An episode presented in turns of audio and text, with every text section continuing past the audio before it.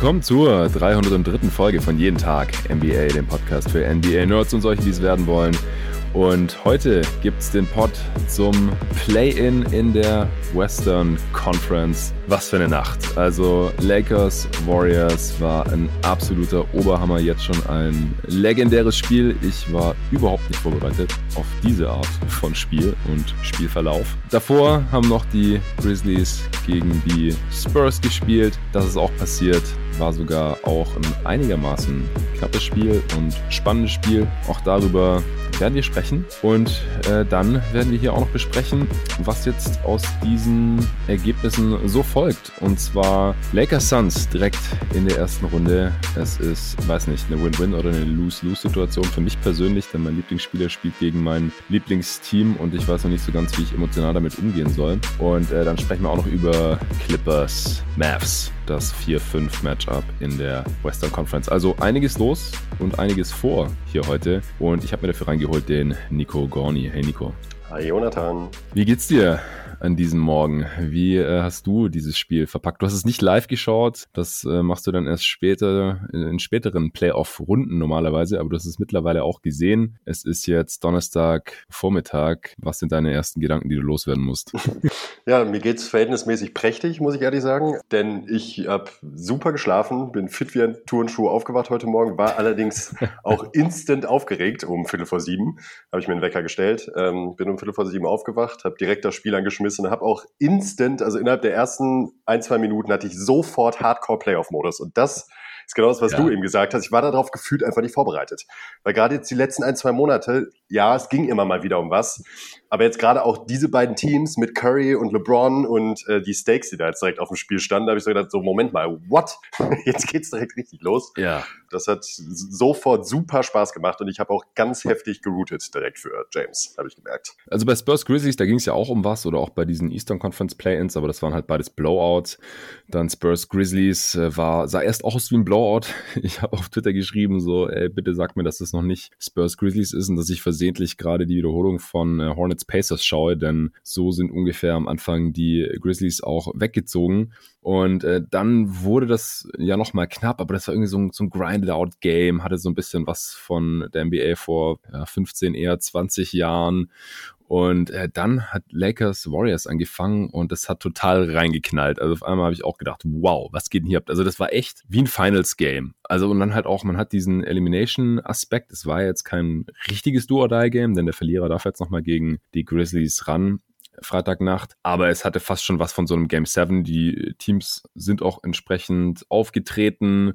Breen und Van Gundy und Jackson im Broadcast. Also das hat direkt so eine Finals-Atmosphäre geschaffen. Es, es war einfach unglaublich. Es war äh, sehr, sehr anstrengend. Ich habe auch danach, nach dem Spiel äh, auf Twitter geschrieben, ich fühle mich echt gerade wie nach Game 7. Und natürlich auch der Spielverlauf. Also die Warriors äh, sind erstmal ein bisschen weggezogen und ich habe auch hart für die Warriors gebootet, muss ich einfach äh, hier offen zugeben. Ich saß da in uh. meinem Steph Curry-Shirt und habe gedacht, ey, es, komm, Jungs, das, das geht jetzt heute hier. Die Lakers sind noch nicht bei 100 Prozent und es ist auch sehr lange danach aus und äh, wäre einfach so viel entspannter gewesen für mich äh, als Suns-Fan, wenn äh, man jetzt gegen die Warriors ran müsste in der ersten Runde und ich hätte es auch einfach witzig gefunden, wenn äh, die Lakers dann nochmal am äh, Freitagnacht gespielt hätten. Das Spiel wäre auch um einiges interessanter gewesen gegen die Grizzlies als jetzt Warriors Grizzlies. Das hatten wir jetzt gerade erst. Ich meine, klar, da geht es um was. Ich werde mir das natürlich auf jeden Fall auch live reinziehen und dann äh, hier im Pod drüber sprechen und alles. Aber das wäre nochmal eine andere Nummer gewesen. Und äh, dann gehe ich davon aus, dass die Lakers das schon gewonnen hätten und dann eben im 1-8-Matchup gegen Utah in der ersten Runde und dann wieder im selben Bracket, auf derselben Seite des Brackets mit den Clippers und so. Das äh, ist jetzt alles nicht eingetreten. Die Lakers haben am Ende sehr, sehr knapp gewonnen, wie es dazu kam und äh, was wir davon halten, dazu kommen wir gleich. Aber erstmal Spurs, Grizzlies. Äh, heute gibt's keine Shoutouts. Es ist nur ein Supporter dazugekommen seit dem letzten Mal. Da hoffe ich, dass noch ein paar dazukommen jetzt vielleicht zu Playoff Beginn. Äh, gerne unter steadyhq.com slash jeden Tag NBA oder einfach jeden Tag NBA.de eingeben. Dann könnt ihr gerne dieses Podcast-Projekt finanziell unterstützen wenn ihr mögt und euch das leisten könnt mit drei, fünf oder zehn Euro im Monat. Da gibt es ja auch einen Shoutout im Pod und noch den, das eine oder andere Goodie oder den einen oder anderen Vorteil. Äh, und Sponsor gibt es ansonsten heute auch keinen. Deswegen direkt Spurs Grizzlies. Also wie gesagt, äh, die Grizzlies, die haben sehr gut angefangen, beziehungsweise die Spurs haben auch einfach sehr schlecht angefangen, die haben überhaupt keine einfachen Abschlüsse im Halbfeld bekommen und die Grizzlies sahen einfach ziemlich gut aus. Valanciunas und äh, auch Triple J haben die Spurs da so ein bisschen übermannt. Äh, auch Jamorant, der im Spiel gegen die Warriors am Sonntag ja extrem ignoriert wurde hinter der Dreierlinie. Der hat direkt äh, zu Beginn des Spiels so ein äh, Rhythm 3 äh, nach einem Offensivrebound von Triple J genommen und auch reingeknallt äh, und direkt waren die Grizzlies 32 zu 11 vorne und ähm, ja, wie gesagt, ich dachte schon, scheiße, das wird jetzt wieder so ein Ding wie Pacers gegen Hornets. Bei den Spurs, ja, die Starting Five hat einfach nicht funktioniert. Dann äh, kamen schnell die, die Veterans, äh, Rudy Gay und Paddy Mills rein und ähm, auch Eubanks für Pöltl, was ich nicht so ganz verstanden habe, das hat auch überhaupt nicht funktioniert. Dann kam kurze Zeit später Gorgi Jang für Eubanks rein und das ging dann deutlich besser offensiv und defensiv. Im Endeffekt war es so, dass als die Grizzlies Bank drauf war, dass da dann die Führung äh, ziemlich dahingeschmolzen ist und die Spurs dann halt auch mit diesen Lineups, also nicht ihrer Starting Five eben, sich so langsam wieder zurückkämpfen konnten. Du hast das Spiel nicht komplett gesehen, äh, nicht, dass die Hörer sich jetzt hier wundern, warum ich dich jetzt hier gerade so ein bisschen bisschen außen vor lasse. Du hast dir den Anfang reingezogen und äh, hast gesehen, was passiert und dann hast du in die zweite Halbzeit äh, gespult oder wie war das? Genau, genau das. Ich habe die ersten paar Minuten geguckt und habe gedacht, boah, nee, ey, was wird das denn jetzt? habe dann irgendwann so Mitte, drittes Viertel reingeskippt. Dann dachte ja. ich so, ja, okay. Und äh, dann aber noch mal ein bisschen weiter geskippt und mir dann den Rest noch angeguckt. Okay, okay, dann äh, hole ich dich mal im, irgendwann in der zweiten Halbzeit wieder hier rein. Ähm, also diese, dieses Lineup der Grizzlies mit äh, Tyus Jones, Anthony Melton, Grayson Allen, Kyle Anderson und Xavier Tillman, das hatte offensiv größere Probleme. Und die Spurs sind dann auf einen 11 zu 3 Run gegangen. Paddy Mills äh, hat einen Dreier reingeknallt. Äh, Jakob Pöltl hatte ein ganz ordentliches Spiel und, und hat den Ring da gut zugemacht in, in seinem zweiten Stint dann, als er dann wieder reinkam von der Bank zurück und Jang wieder ersetzt hat.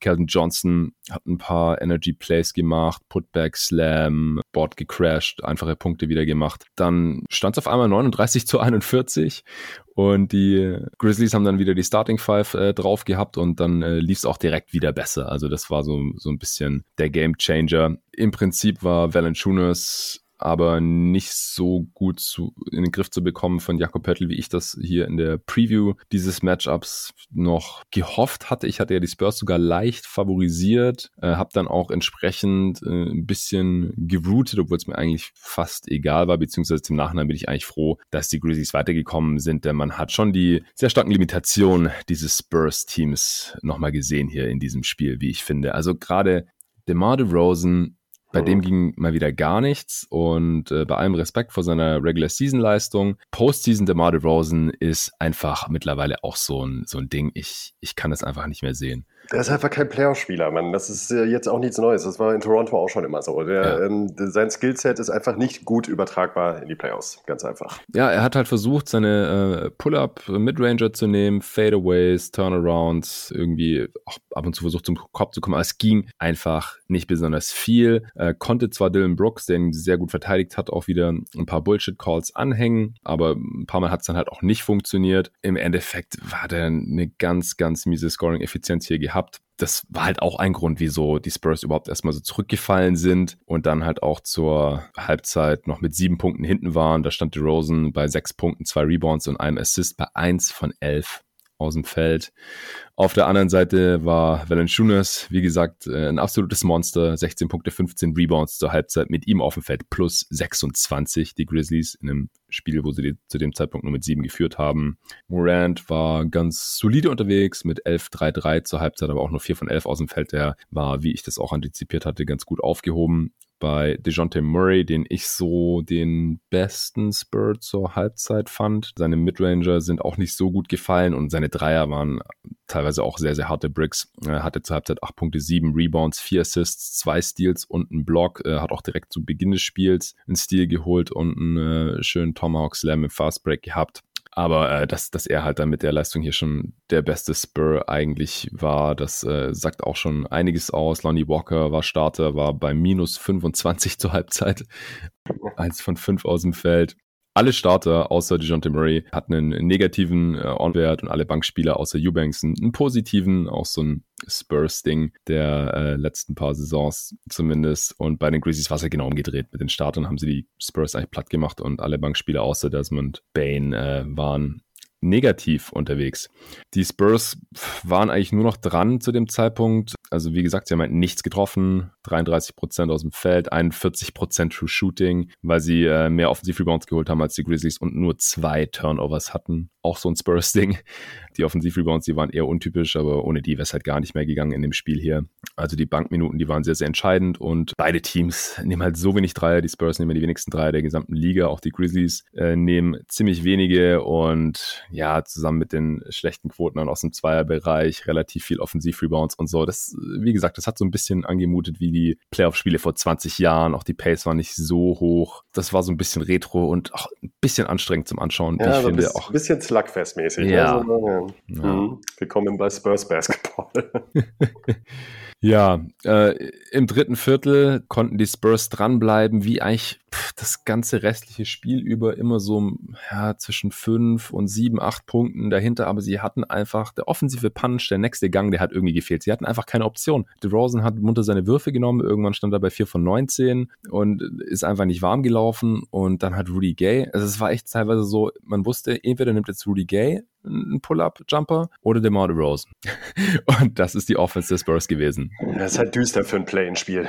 Genau. Ähm, auf der anderen Seite, Dylan Brooks hat ganz gut funktioniert im, im dritten Viertel, dann so ein bisschen die Spurs abgewehrt und, und drei Körbe in Folge hintereinander gemacht. Morant äh, wurde immer wieder von Pöttl auch direkt am Ring gestoppt. Also wie gesagt, der hat echt ein starkes äh, Spiel gemacht, defensiv. Abgesehen davon, dass er halt bei den Schooners äh, nicht wirklich aufhalten konnte. Auch da sah ein paar Mal ganz gut aus, aber unterm Strich war Valanciunas einfach zu dominant. Äh, Im vierten Viertel dann hat Morant dann auch mal über Pöltl gefinisht. Die Spurs sind im Prinzip dran geblieben, weil Gay dann Dreier reingeknallt hat, äh, DeRozan dann halt auch doch mal einen getroffen hat und auch Paddy Mills ein paar Dreier getroffen hat. So ging es dann in die Crunch-Time, wo die Spurs immer so auf ein, zwei Possessions dranbleiben konnten, aber halt, wie gesagt, im Endeffekt der letzte Punch gefehlt hat, um dann äh, auch mal in Führung zu gehen. Und dann ganz am Ende, da wurde es dann wieder ein bisschen seltsam. Das hat mich an dieses Spiel 7 vor zwei Jahren gegen Denver erinnert, als die Spurs einfach gar nicht mehr gefault haben ich und dann einfach die, die, Serie verloren haben. Und das war ja. dann hier im Endeffekt auch wieder so. Also die haben wieder erstmal nicht gefault und dann noch sehr spät, 3,6 äh, Sekunden vor Schluss, hat dann Rudy Gay noch einen Verzweiflungsdreier reingeballert zum 96 zu 99, aber das war dann auch einfach zu spät. Dann hat Gay nochmal einen Dreier versucht, als sie vier Punkte hinten war, nachdem Morant nur einen von zwei Freiwürfen Würfen getroffen hat und den hat Gay dann äh, verballert und ja, also die, so sind die Spurs dann im Endeffekt hier ausgeschieden und das hat für mich dann jetzt wirklich nur nochmal unterstrichen, dass sie ja dann eigentlich verdient hatten, einfach das Spiel zu gewinnen und dass sie dann auch in der Serie, wenn sie jetzt dann irgendwie gegen die Warriors gewonnen hätten, was ich halt auch schon bezweifle, dann gegen, gegen Utah eigentlich auch keine Chance gehabt haben sollten. Hast du noch Gedanken zu dem Spiel, was du noch davon gesehen hast am Ende? Nee, ich würde mich eher jetzt an die Schlussworte von dir nochmal anschließen, dass ich auch jetzt so in den letzten zwei, drei Wochen auch einfach nochmal konkret das Gefühl bekommen habe, dass ähm, die Spurs kein Playoff-Team sind. So und also kein richtiges Playoff-Team, vor allem im Westen. Dass selbst mhm. wenn sie es jetzt reingeschafft hätten, genau wie du gesagt hast, ähm, wir hatten es ja auch kurz bei unserem letzten Power-Ranking noch angesprochen, wären sie für mich im Grunde jetzt auch einfach nur Fallobst gewesen in der ersten Runde. Und äh, ja, deshalb ist es mir ähm, da auch schwer gefallen, mich nochmal so richtig zu euphorisieren, jetzt auch für dieses Spiel. Das habe ich auch gemerkt. Äh, auch am Anfang, als man direkt so weit hinten lag, habe ich gedacht, ja, wofür eigentlich? Und komm, ey, es gab so viele Erfolge in den vergangenen Jahren in San Antonio und es ist auch absolut okay, dass man jetzt mal ein nicht so tolles Team hat. Und da muss ich ganz ehrlich sagen, äh, das mag sich für den einen oder anderen Fan Fan befremdlich anhören. Aber ähm, dann lasse ich auch gerne mal so ein Team wie den Grizzlies mit ein paar Young Guns auch mal den Vortritt. Sag mal, probiert euch mal aus. Ich habe ja. genug Erfahrung gesammelt und gerne ein bisschen äh, retoolen und äh, wieder gute Spieler tanken in San Antonio, eine neue Richtung einschlagen und dann greift man in ein paar Jahren wieder an. Ja.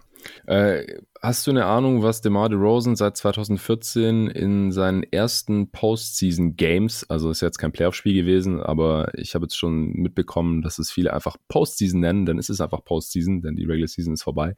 Äh, was DeMar DeRozan in seinen ersten Postseason Games aus dem Feld schießt. Boah. In den letzten acht Jahren. In den letzten acht Jahren? Oder sieben Jahren, seit 2014 halt. Äh, erste Runde oder erstes Spiel generell? Immer das erste Playoff-Spiel von ihm oder Postseason-Spiel, ja, also das ich ist heute mit dabei. Auf jeden Fall unter 40 Prozent. unter 30 Prozent. 29,7 Prozent. Ja, Shit. habe ich auf Twitter gesehen. Insane. Also da, da waren auch alle Spiele aufgelistet und es ist halt immer, äh, es waren immer so Quoten wie jetzt im Prinzip auch heute. Also ich werde die Hörer jetzt verschonen und nicht äh, noch den, den Boxscore runterbeten. Äh, könnt ihr euch selber angucken, aber der Rosen im Ende 5 von 21 aus dem Feld.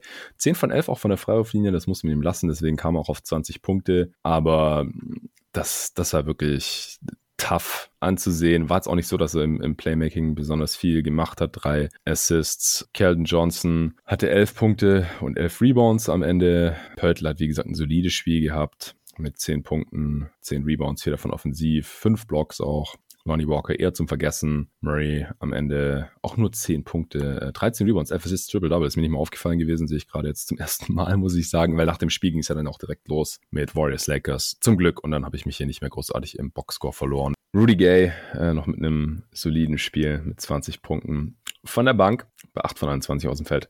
Ja, äh, auf Seiten der Grizzlies, wie gesagt, äh, Valanciunas Mann des Spiels mit äh, 23 Punkten und 23 Rebounds und auch plus 26 am Ende des Spiels. Er hat den Wert von der Halbzeit äh, komplett durchgerettet. Morant mit 20 Punkten aus 20 Field Goal Attempts, äh, 6 Assists, 6 Rebounds, 4 Turnovers. War okay, aber man sieht bei Morant finde ich auch in diesen High-Leverage-Games und Situationen dann immer noch so ein bisschen seine Limitation. Ich finde, er konnte dem Spiel nicht so ganz seinen Stempel aufdrücken. War jetzt nicht so diese unglaubliche Macht, die ähm, man überhaupt nicht aufhalten kann. Und er hat jetzt zwei seiner Dreier getroffen in diesem Spiel, zwei von fünf, ist auch eine solide Quote, aber dafür nur zwei von sechs von der Freiwurflinie, war da ein bisschen wackeliger unterwegs. Dylan Brooks äh, war wieder sehr, sehr wichtig, gerade in der Defense, wie gesagt, gegen DeRozan. Hat äh, sich am Ende zwar auch wieder seine fünf Fouls abgeholt, aber dafür hat er offensiv dieses Mal sehr gut funktioniert. Ist bei mir auch immer so ein bisschen, äh, ja, eine Wanderung auf einem schmalen Grad. Äh, 10 von 21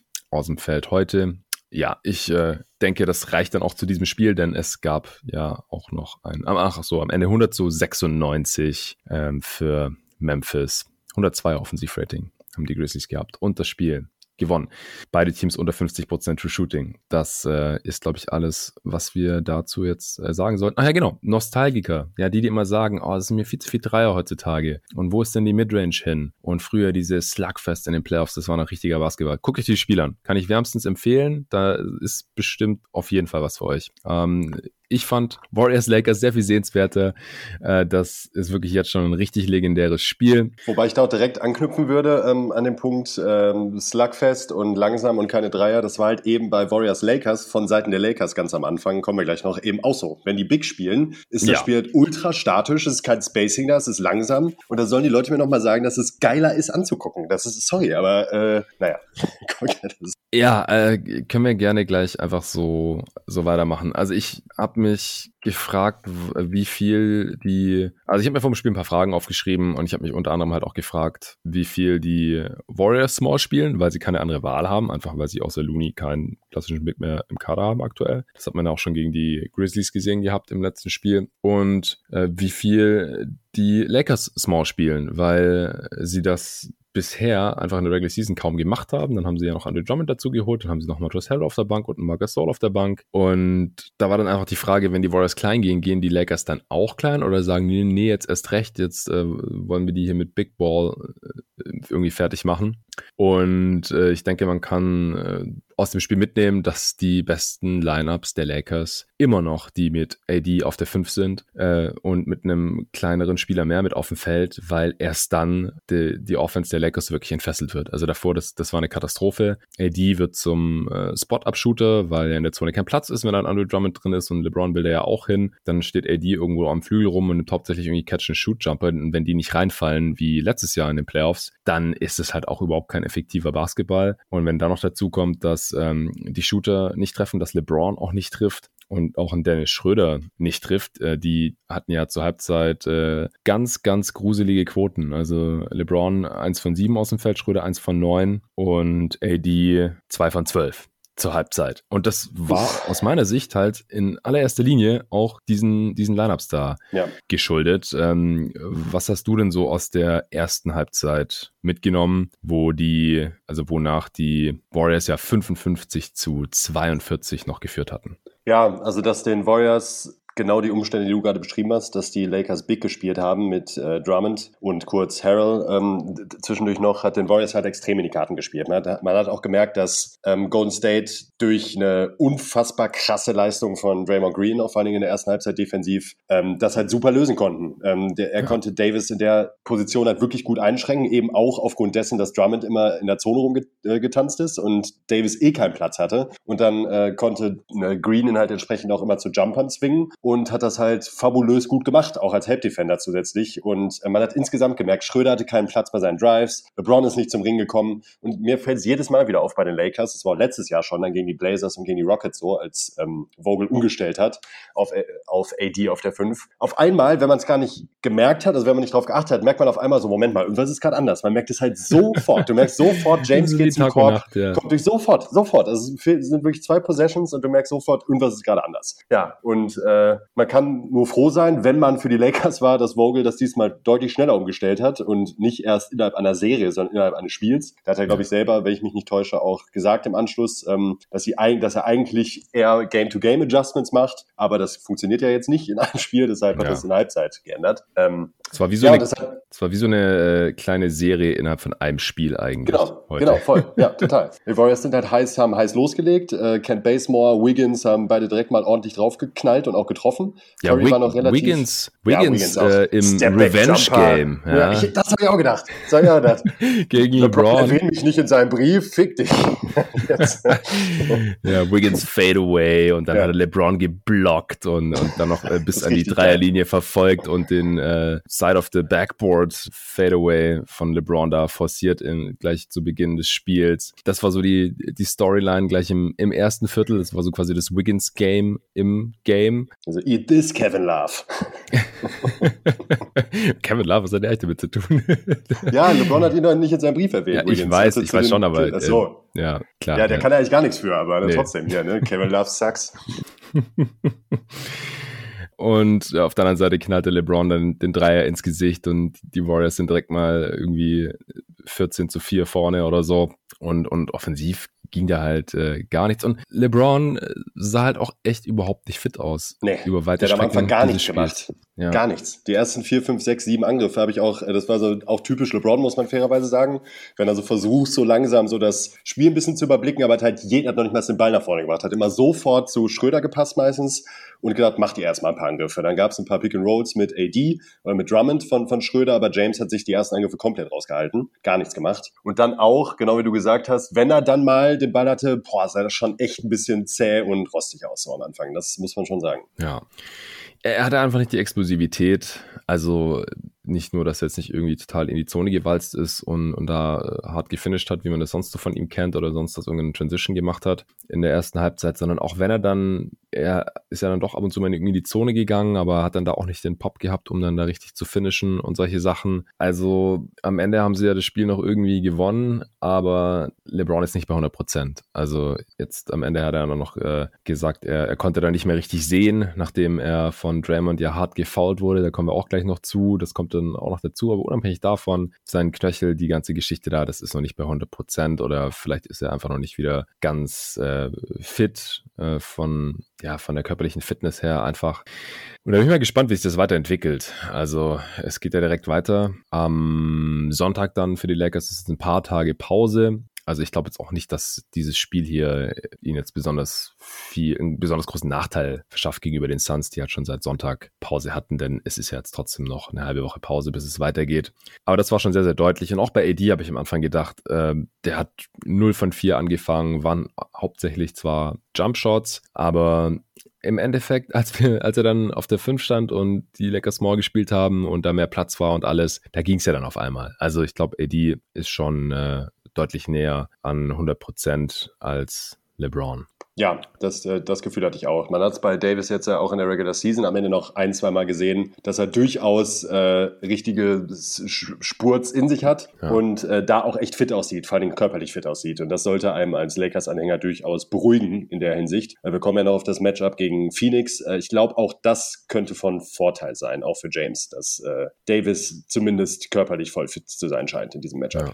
Ja, die äh, Warriors sind dann trotzdem zuerst small gegangen. Mitte des ersten Viertels ist äh, Juan Toscano Anderson reingekommen. Und äh, also allein wie das aussah, wenn man sich das angeschaut hat, es war fast schon lachhaft, wie viel mehr Size die Lakers da hatten im Vergleich. Also auf jeder Position war der Dude einfach größer und breiter als äh, der, der das Gegenüber bei den Warriors. Das, das war schon witzig, aber die konnten da halt nicht so wirklich Kapital draus schlagen. Äh, klar, LeBron hat auch mal irgendwie Freiwürfe im, im Post gezogen. Drummond hat hier und da schon mal irgendwie was gemacht, aber die haben da keinen großartigen Vorteil draus gehabt. Ähm, Harrell war dann auch mal drin. Auch der konnte da nicht wirklich irgendwie Vorteile draus ziehen. So waren die Boris dann halt immer weiter vorne. Curry musste gar nicht so viel machen im ersten Viertel. Der hat relativ langsam anfangen können, weil halt Wiggins äh, ein bisschen was gemacht hat und Bazemore, das ist schon erwähnt. Äh, aber dann gegen Ende des ersten Viertels, da hat er dann seinen ersten äh, Logo-Dreier ausgepackt. Der war dann in and out. Ähm, dann hat er aber eine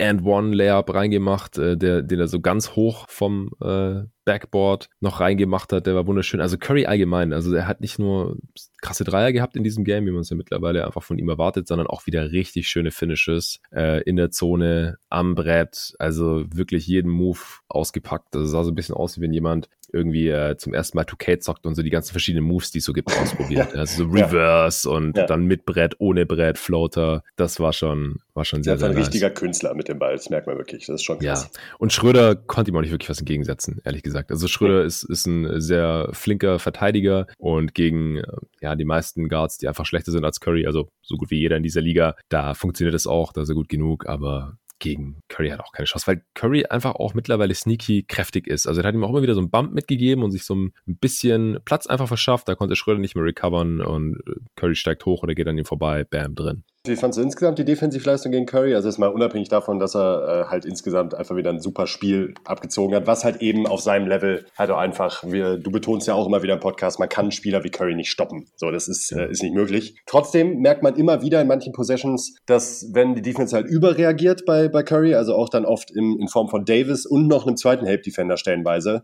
ja. hinkommen, dann ist das eigentlich oft das beste Outcome, weil so oft stand Draymond dann wieder frei an der, an der Dreilinie oben, ähm, muss dann den Ball weiter verteilen und da passiert halt oft nichts. Dadurch sind auch viele Turnover entstanden, weil ähm, die anderen Spieler der Warriors nicht so gut gecuttet sind und sich auch nicht gut angeboten haben und man dann versucht hat, irgendwie auf engem Space unterm Korb da die Leute zu finden für ein paar einfache Layups. Da sind viele Turnover entstanden und ich glaube, es ist nach wie vor die beste Taktik, wenn man versucht, äh, Curry einfach äh, mit einem Schwarm an Spielern zu überfluten, sobald er den Ball kriegt.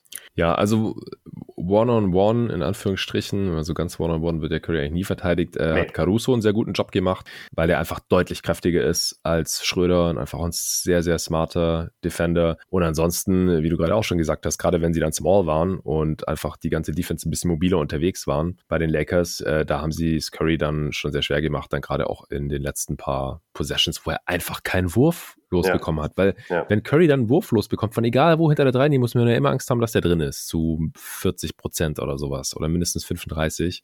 Und er hat einfach keinen Wurf losbekommen, weil wenn dann halt ein Eddie da auf ihn stürmt und dann noch irgendwie ein Kuzma, der sehr lang ist oder noch ein LeBron oder sowas, dann, äh, dann kriegst du einfach den Wurf nicht los. Oder er kriegt ihn dann halt auch nicht los. Es, äh, es ist halt doch nochmal ein anderer Spieler und das hatte ich ja auch im Pod neulich gesagt. Es ist jetzt nicht irgendwie Damon Lillard, der den Ball über die Mittellinie trägt und äh, trägt und dann im Prinzip von überall aus jeder Zeit aus dem Dribbling hochsteigen könnte. Das ist nicht so ganz Currys Game. Er hat ja auch in dem Spiel wieder, wie er es halt macht, immer schön um die Blöcke rumgeflitzt, viel Off-Ball-Stuff gemacht und äh, Ball abgegeben und per Handoff wieder abgeholt und solche Sachen. Und Draymond hat ihn auch immer wieder schön bedient und Draymond hatte ein fantastisches Defensivspiel. Äh, Nate Duncan hat auch getweetet Wahnsinn. zum Beispiel, dass äh, Draymond hier sich gerade vielleicht wieder die Krone als bester Playoff-Defender von AD zurückholt, je nach Ausgang von diesem Spiel halt auch. Und das war halt keine Übertreibung. Also der nee. verteidigt gerade echt wieder auf Peak Draymond-Niveau. Ich hatte es auch mit äh, Tobi Bühne hier letzte Woche im All-Defense-Pod besprochen. Da hatten wir ihn auch beide noch im Second Team mit drin. Ähm, das das ist schon richtig krass gewesen, aber 0 von 5 aus dem Feld. Äh, ein Dreier genommen, ganz am Ende, noch im vierten Viertel, nicht getroffen natürlich. Das, was Scoring angeht, das war schon schade, dass er nicht mehr von Draymond kam. Zwei Pünktchen am Ende, weil das wäre schon wichtig gewesen in dem Spiel hier heute, da auch ein bisschen Entlastung zu bringen. Ja, man vergisst es ja auch immer wieder schnell. Wir hatten, glaube ich, ja auch schon mal drüber, noch mal drüber gesprochen, vor ein paar, ich glaube in der Answering Machine war es, ähm, wie wichtig Draymond äh, ja ist trotzdem als Spieler, auch wenn er so eine offensive absolute No-Show abzieht, wie jetzt in dem Spiel wieder, oder wenn man mal böse sein möchte, eigentlich im Grunde wie in der ganzen Regular Season, ähm, ist er offensiv eigentlich zu nichts zu gebrauchen. Natürlich als Playmaker und Passer, keine Frage, aber als Scorer. So muss ich ja, klar eingrenzen. Genau. Als Scorer ist halt zu nichts zu gebrauchen. Ähm, man vergisst aber echt ganz schnell, wie er bei den Playoff-Runs früher der Warriors da eben funktioniert hat äh, und diese und diese Chancen halt genutzt hat, sei es jetzt als teilweise solider Dreierschütze so im unteren 30 mhm. äh, 30 Prozent Bereich, was der diesem Team gibt, wenn der offensiv ein bisschen Scoring Gefahr ausstrahlt. Ähm, und das ist halt echt schade, dass er das so komplett verloren zu haben scheint. Also so wie in der ersten Halbzeit als Defender und Playmaker kann einem Spieler trotzdem noch seinen Stempel aufdrücken, selbst wenn er offensiv außerhalb des Playmakings gar nichts reißt. Aber wie wie unfassbar wertvoll wäre er noch als Spieler, wenn er halt eben dazu noch irgendwie seine zehn Pünktchen wenigstens solide einstreuen würde. So das äh, ist schon krass, was er da, ähm, was er da für einen Abgang gemacht hat in den letzten Jahren. Ja, genau. In den Finals 2016, Game 7, was äh, dann ja die Cavs knapp gewonnen haben, aber da war Draymond Green der beste Warrior, auch weil er über 30 Punkte gemacht hat und ich glaube sechs Dreier reingeknallt hat oder so. Das kann man sich halt gar nicht mehr vorstellen. Und diesen Draymond, den, das ist sehr unrealistisch zu erwarten und den bräuchten sie auch gar nicht unbedingt, aber halt irgendwie so, dass er, dass man wenigstens so mit zehn Punkten rechnen kann im Schnitt. Aber das ist, das ist irgendwie einfach nicht mehr drin bei ihm. Ja, auch wenn er dann zum Korb zieht, dann wird er halt einfach abgeräumt und versucht da irgendwelche Harakiri-Korbleger. Also es ist halt einfach überhaupt kein, da ist, da ist einfach nichts mehr. ja. Also gegen, gegen Memphis hat er ja sogar äh, mal noch geslampt und so, aber da, auch da ist er am Ende im einstelligen Punktebereich geblieben. Also ich glaube, das ist bei ihm auch viel Mindset, aber das kann man dann auch nicht erzwingen. Also man sagt jetzt ja hier, äh, weißt du noch, 2016 hast du doch 6 Dreiern Finals reingeknallt, mach doch mal nochmal. Also ist, wenn ich glaube, wenn er das könnte, dann würde er es ja machen. Das ist, ich glaube, ja. das ist einfach nicht ja, mehr drin bei ihm. Ja, ja äh, zur Halbzeit dann, wie gesagt, die Warriors mit 13 Punkten vorne, nachdem Curry dann noch einen kranken Buzzer-Dreier reingeknallt hat, was auch sonst. Ähm, die Lakers zur Halbzeit mit einem True Shooting von 41 Prozent, Offensivverding von 88. Äh, Caruso war der Topscorer mit zwölf Punkten, weil er alle seine fünf äh, Field Goals getroffen hatte. Und der hat einfach stark gespielt. Ja. Auch die erste Halbzeit vor allen Dingen. Also wirklich, der, ohne den wären die Lakers noch weiterhin gewesen. Defensiv wie offensiv. Sehr wichtig. Wichtige Dreier getroffen.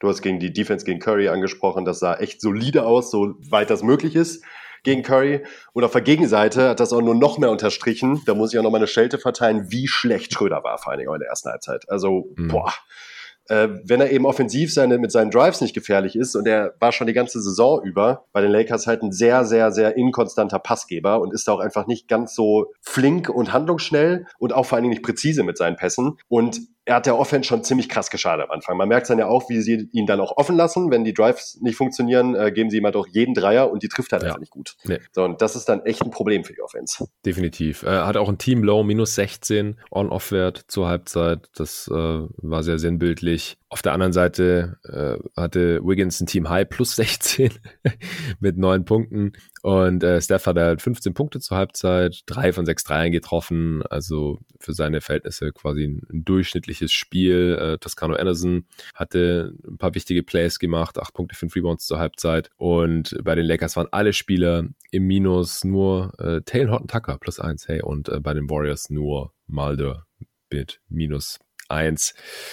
Äh, bei den Warriors war zu dem Zeitpunkt fast jeder zweite Wurf, 48 Prozent war, waren Dreier ihrer Abschlüsse weil klar, gegen die Lakers bekommst du gerade auch wenn sie groß spielen, natürlich nicht viele einfache Abschlüsse innerhalb der Dreierlinie. Und äh, die sind zu dem Zeitpunkt halt noch solide genug gefallen. Ähm, sie haben den Ball kaum weggeschmissen. Äh, die, die Lakers hatten deutlich mehr Turnovers und äh, waren eigentlich auch nur noch dran. Also wegen Caruso zum einen. Ich habe auch mit Arne zu dem Zeitpunkt kurz geschrieben, weil der mir gesagt hat, dass er aufstehen wird und das Spiel sich live reinziehen wird. Und äh, da habe ich geschrieben, ohne Caruso wären die Lakers schon 20 hinten. Ja, also das, ja. das kann man, glaube ich, wirklich so sagen. Ähm, und offensiv Rebounds haben sie so ein bisschen drin gehalten. Wir hatten zu dem Zeitpunkt noch keinen Wes Matthews gesehen, Markif Morris und Gasol auch nicht und auch kein Anthony Davis auf der 5. Und äh, die Frage war halt auch, ob sie, wenn sie Small spielen, dann äh, nicht auch switchen und so halt dann auch Steph ein bisschen besser unter Kontrolle bekommen. Und das, äh, also einiges davon, hast du vorhin auch schon gesagt, hat Frank Vogel dann halt direkt in der zweiten Halbzeit auch umgesetzt. Aber äh, zuerst mal sind die äh, Lakers auch wegen LeBron rangekommen. Der äh, sah dann einmal kurz einigermaßen fit aus, kam ein paar Mal an die Linie, dann hat Schröder auch endlich mal einen Dreier getroffen. Die Lakers haben ein paar Turnovers äh, forciert und ja, haben das Spiel so ähm, ein bisschen, kurz ein bisschen spannender gemacht. Dann hat Curry einen vom äh, Staples Center Schriftzug-Logo reingeknallt, wieder zum 72 zu 60 und ich, ich war ganz guter Dinge, dass die Warriors das noch äh, nach Hause fahren können und dann kam halt Anthony Davis auf der 5, äh, Wes Matthews wurde eingewechselt, hat direkt einen Dreier reingeknallt. Ähm, Anthony Davis hat Draymond Green richtig heftig weggeblockt, dann auf der anderen Seite den End One reingemacht und dann ging halt so der, der Lakers Run los. Und äh, zu Beginn des vierten Viertels waren sie nur noch zwei Punkte hinten. Und zu Beginn des vierten Viertels haben sie dann ausgeglichen. Ähm, LeBron hat einen äh, alley auf Anthony Davis gespielt nach so einem Spain Pick and Roll. Und wie du vorhin schon gesagt hast, wie ein anderes Team, wie ausgewechselt. Auf einmal lief's offensiv und defensiv. Äh, LeBron übermannt Toscano Anderson im, im Post. Und dann hat er so ein äh, Reverse Layup reingemacht. Ein Offensivfall auf der anderen Seite noch gezogen. Da gab's dann aber die Challenge. Und äh, ja, die, der wurde dann noch stattgegeben, weil da hat er sich ja. wirklich bewegt. Aber da hat man so richtig gemerkt, okay, das Momentum ist jetzt gekippt, das Staples Center bebt und es war wirklich diese Game 7 Finals Stimmung. Das war krass. Ja, dann hat Curry wieder in so einen Crowd Silencer reingehauen. Ich weiß nicht, ob es bei dem Run war, ich glaube aber schon. Da hat er auch nochmal, da hat er nochmal einen Dreier getroffen äh, und da war man wieder mit, ich glaube, mit äh, fünf vorne, die, die, die, die Warriors, oder war es umgekehrt, dass die Warriors wieder rangekommen sind auf zwei die sind, oder so? Die sind dann wieder rangekommen, weil während sind wieder rangekommen, so. Das, das war halt Anfang des vierten Viertels, da saßen Draymond und Curry gleichzeitig auf der Bank. Und da habe ich schon gedacht, ey, Steve Kerr, hm, mach jetzt keinen Ver Ein Spiel. Scheiß hier. ja, es ist, genau, also hier braucht man jetzt nicht irgendwie großartig resten. Die müssen jetzt halt beide 40 Minuten gehen oder sowas. Und ähm, dann kam Draymond auch relativ schnell wieder rein, nachdem AD da freigedreht hatte. Und dann kam Curry kurze Zeit später auch wieder rein und der hat dann auch nochmal Dennis Schröder gekocht. Und äh, dann ging es so ein bisschen hin und her eine Zeit lang. Dann hat aber auch Anthony Davis angefangen, die Dreier, äh, die, die Jumper zu treffen. Dreier war, glaube ich, auch mit dabei. Und ja, also AD kam rein und dann gab es einen 25 zu 10 Run halt der Lakers in, in siebeneinhalb Minuten. Also wirklich an beiden Enden des Feldes haben sie dann angefangen zu dominieren. Jordan Poole hat dann versucht, äh, gegen LeBron über LeBron James drüber zu slammen, äh, hat dann aber, glaube ich, im Endeffekt doch noch ein bisschen Schiss bekommen, dass LeBron ihn da wegblockt und hat ihn dann gegen den Ring gesetzt. Ähm, ja, es und ab dann ging es dann im Prinzip schon so in äh, die Crunch-Time über. LeBron musste dann kurz auf die Bank, weil der hatte ja zu Beginn des Viertels schon äh, gespielt. Da konnten die äh, Warriors dann kurz davon profitieren. Poole hat dann noch einen Dreier reingehauen zum 98 zu 95, zweieinhalb Minuten vor Schluss. Äh, Caruso hat dann auch noch als dritter Spieler in dem Spiel, also LeBron, AD und Caruso haben alle in dem Spiel äh, einen Wurf gegen die Seite vom Backboard gehauen. Ja. Ähm, aber dann, wie gesagt, es ging so ein bisschen hin und her und dann kam diese Szene, als äh, LeBron zum Korb geht und ich glaube, das wäre ein fetter Slam geworden und Draymond äh, war noch da und ging zuerst so, äh, ja, äh, straight up hoch zum Contest und kommt dann aber voll nach vorne mit seinen Händen und kommt überhaupt nicht an den, an den Ball rein, geht aber auch gar nicht auf den Ball, sondern haut LeBron einfach in die Fresse im Prinzip, ins Gesicht und ähm, den dreht so schräg in der Luft, knallt voll runter, also war auch echt ein gefährliches Play und äh, da habe ich dann gedacht, okay, was machst du da, Draymond Green? Wenn es jetzt ein Flagrant gibt, der hatte auch schon einen T oder ein Flagrant 2 sogar, dann hast du hier gerade den Warriors wahrscheinlich äh, die Chance auf den Sieg noch gekostet, weil dann wäre ja Draymond raus gewesen bei dem Flagrant 2 und natürlich gibt es zwei Freiwürfe und Ballbesitz. Und es gab kein Flagrant. Hat dich das auch so überrascht? Also ich war irgendwie ja. schockiert. ich habe es mir auch jetzt auch nach dem Spiel noch ein, zwei Mal angeguckt. Ich war mir sicher, äh, dass es ein Flagrant gibt. Ja, also, ich, ich, also gerade mit Replay, also gerade mit, äh, gerade der, ich, ich verstehe es gar nicht, wirklich nicht. Er ist also, haut ihm genau einfach ins Gesicht. Ja, der geht einfach mit den Händen nach vorne ins Gesicht von LeBron. Und LeBrons Arme waren dann ganz oben mit dem Ball, muss man auch fairerweise sagen. Ne? Also äh, viel, viel weiter weg vom Ball geht eigentlich gar nicht. Und das war nicht, weil, wie, äh, weil Draymond nicht hoch genug springen kann, sondern er hat halt gar nicht versucht. Er ist hochgegangen und direkt die Hände nach vorne, nicht nach oben. Ja. Und äh, also das habe ich auch wirklich beim besten Willen nicht nachvollziehen können, wie das kein Flagrant ist. Also ich glaube, die offizielle Erklärung war, dass es keinen Wind-Up gab, also dass Draymond da nicht nochmal irgendwie ausgeholt hat, als er ihm die Fresse gehauen hat. Aber ja. gut, also ja, also ich habe auch sehr viel Kritik an den Refs gelesen und davor gab es ja auch diese Statistik, dass mit dieser Ref-Konstellation die Lakers irgendwie die letzten zehn Spiele gewonnen haben und die Warriors ähm, oder bei zwei dieser drei Refs, die dabei waren, und die Warriors nur eins der letzten 15 und dann halt gleich klar Verschwörungstheorien, ja, Adam Silver, alles rigged, die Lakers sollen äh, sicher in die Playoffs kommen oder was auch immer dann der, der Outcome sein soll oder leichteren Pfad in, in die Finals haben. Ich weiß nicht, ob es gegen Phoenix wirklich leichter ist als gegen Utah, aber da kommen wir noch dazu. Ähm, aber mir ist es, also ehrlich gesagt, ist mir das jetzt nicht so aufgefallen, dass die Lakers da jetzt großartig bevorzugt wurden und ich habe ja hart gegen die Lakers geroutet, habe ich ja vorhin schon gesagt, und den, für die Warriors. Hatte ich auch nicht. Also die, die, die Lakers hauen, heulen halt gerne rum. So, das ist aber auch nichts Neues, tun viele Teams, muss man auch mal dazu sagen. Und gleichzeitig ist es, glaube ich, immer wieder, man müsste noch mal ganz analytisch und objektiv das Spiel von jedes Play sich angucken. Und wie fast immer kommt man dann zu dem Ergebnis, dass eigentlich beide Teams gleich oft äh, Missed hatten und äh, Vor- und ja. Nachteile gepfiffen bekommen haben. Und, und das hier, das war wahrscheinlich der wichtigste Call im ganzen ja. Spiel und der ging halt ganz klar gegen die Lakers, also für die Warriors, weil es kein Flagrant gab einfach. Es war dann einfach zwei Freiwürfe für LeBron und, ähm, und dann ging es halt weiter. Und ich habe gedacht, okay, krass, also ich, ich meinte eigentlich immer verstanden zu haben, was ein Flagrant gibt und was nicht, aber gab halt keins. Vielleicht wollten die Warrior, äh, die Refs jetzt hier auch nicht ähm, das Spiel so ein bisschen vorentscheiden oder so. Ich, ich verstehe es nicht. Ist ja auch egal. Naja, jedenfalls dann in, äh, in der Crunch-Time beim, äh, das war wie gesagt so, ja gut, zwei Minuten vor Ende des Spiels Spiels. Ähm, Floater hat dann, Curry hat dann einen Floater äh, nicht getroffen, stand von 98 zu 97. Ähm, dann hat äh, Draymond noch einen Offensivfoul begangen mit 1,55 vor Schluss. Das war auch sein fünftes Foul. Und dann hat äh, Anthony Davis nach einem äh, richtig schönen äh, Play, also LeBron hat auf Caruso gepasst, der in die Zone gezogen ist, äh, gecuttet ist, den Ball bekommen hat, dann musste Draymond drüber rotieren und dann äh, kam der Dump-Off-Pass zu Eddie, der an der Baseline entlang gecuttet ist und ihn, ihn schön reingeslammt hat zum 100 zu 98. Auf der anderen Seite hat dann Curry zwei Freiwürfe gezogen, die er natürlich reingemacht. Und äh, dann, äh, ungefähr eine Minute vor Schluss, Broken Play bei den Lakers. Es steht 100 zu 100 und äh, mit Ablauf, kurz vor Ablauf der Shotclock bekommt LeBron den Ball re rechts tief hinter der Dreierlinie, above the break, auch auf dem äh, Staples Center Logo. 34 Fuß hieß es im Nachhinein. Er muss den Dreier nehmen, Ablauf der Shotclock und das Ding swischt halt durch. Und das, das war im Prinzip so ein richtiger Steph Curry Shot und LeBron musste diesen Steph Curry Shot nehmen und hat ihn reingehauen zum 103 zu 100. Das äh, war ein unglaublicher Wurf und im Endeffekt war das der Game Winner dieses Spiels. Ja, das war einfach nur heftig. Ich habe auch, ich weiß noch genau, wie ich die Possession auch verfolgt habe und denke so, oh nein, oh nein. Dann zieht er unten rein. Ich glaube, äh, KCP hatte dann unten den Ball in der Zone, ne? Ja, ja, von ähm, KCP kam der Pass. Ja, ich dachte auch vorher schon, LeBron hätte eigentlich ziehen können mal zum Korb oder irgendwas anderes machen können. Da kommt aber der Pass zu KCP, der geht tief in die Zone und passt dann wieder raus. Und ich gucke schon auf die Uhr und denke, ey Leute, sind noch vier Sekunden, Mann, mach was.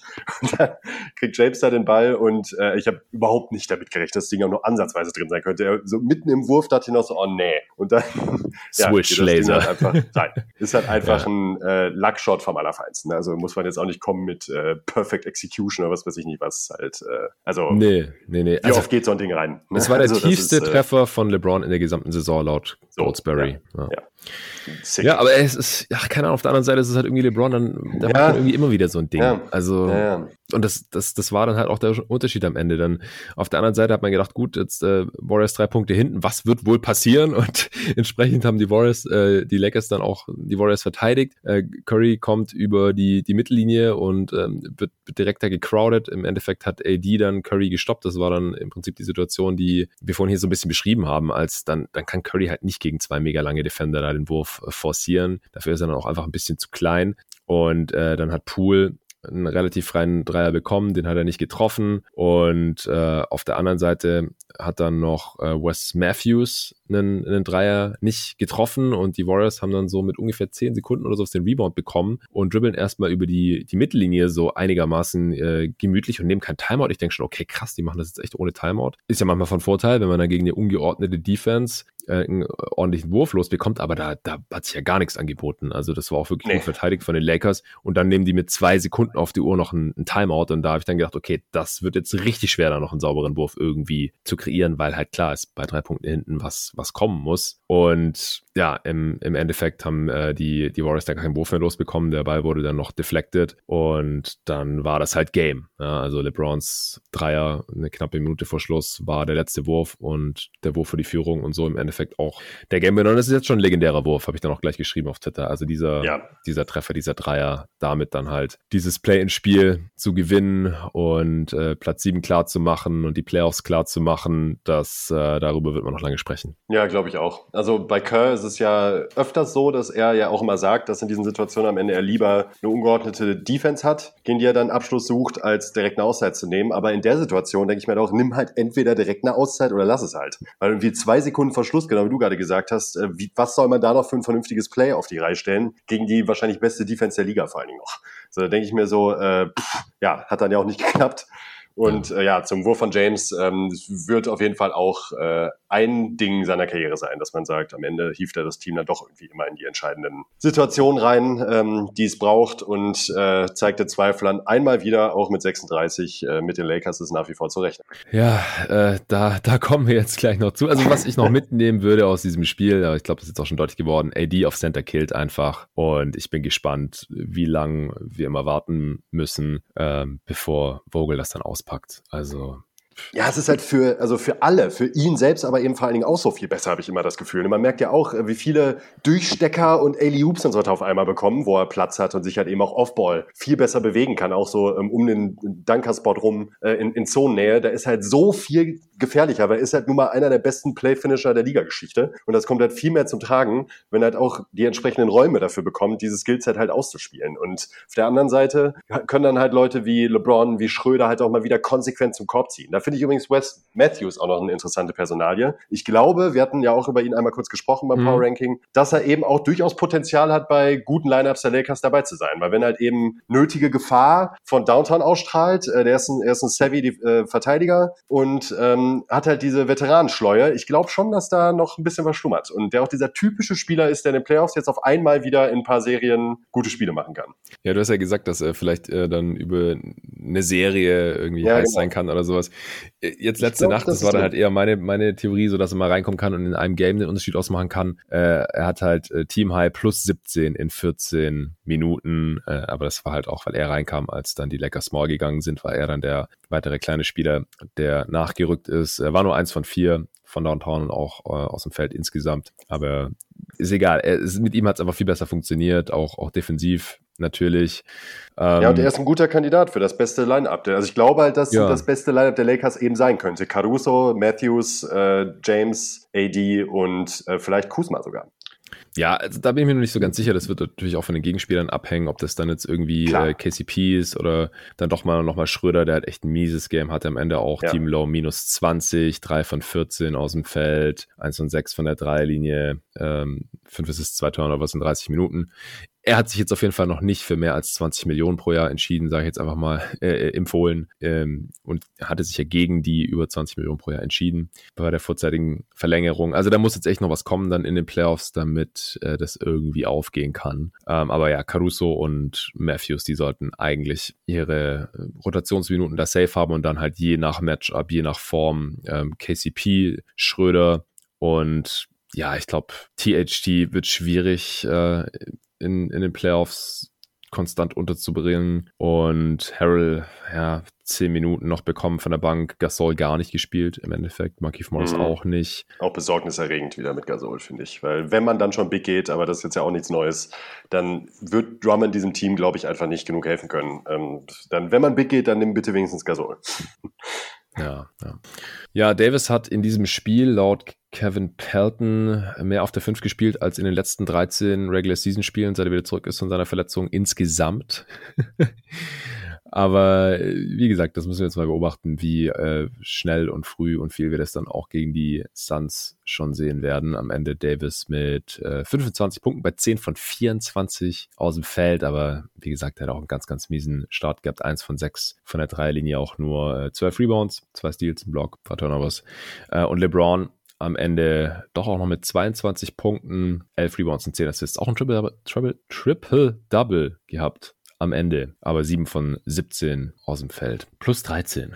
Aber ja, not bad. Ja, insgesamt war, waren die Teams auch nicht so super effizient hier unterwegs. Lakers haben mit dem 106er Offensivrating gewonnen, die Warriors mit dem 102er Offensivrating äh, verloren. True Shooting der Lakers 51 Prozent. Ja, im Prinzip äh, Offensivrebounding haben sie da ein bisschen kompensiert und dass sie auch über das ganze Spiel am Ende dann weniger Turnovers hatten als die Warriors, denn ähm, die haben dann schon viele Turnovers forciert, gerade als sie dann Small gespielt haben äh, und die, die Warriors dann während des Runs der Lakers den Ball auch öfter mal vertändelt haben. Ja, ich denke, äh, das reicht jetzt auch zu diesem legendären Spiel. Wenn ihr irgendwie die Möglichkeit habt, das noch anzuschauen und es noch nicht getan habt, dann äh, kann ich das wirklich sehr, sehr stark empfehlen, denn äh, solche Spiele sieht man einfach nicht allzu oft. Also das war selbst für Playoff-Spiel war das noch ähm, außergewöhnlich gutes Entertainment und Steph gegen LeBron hat auf jeden Fall auch mal wieder nicht enttäuscht.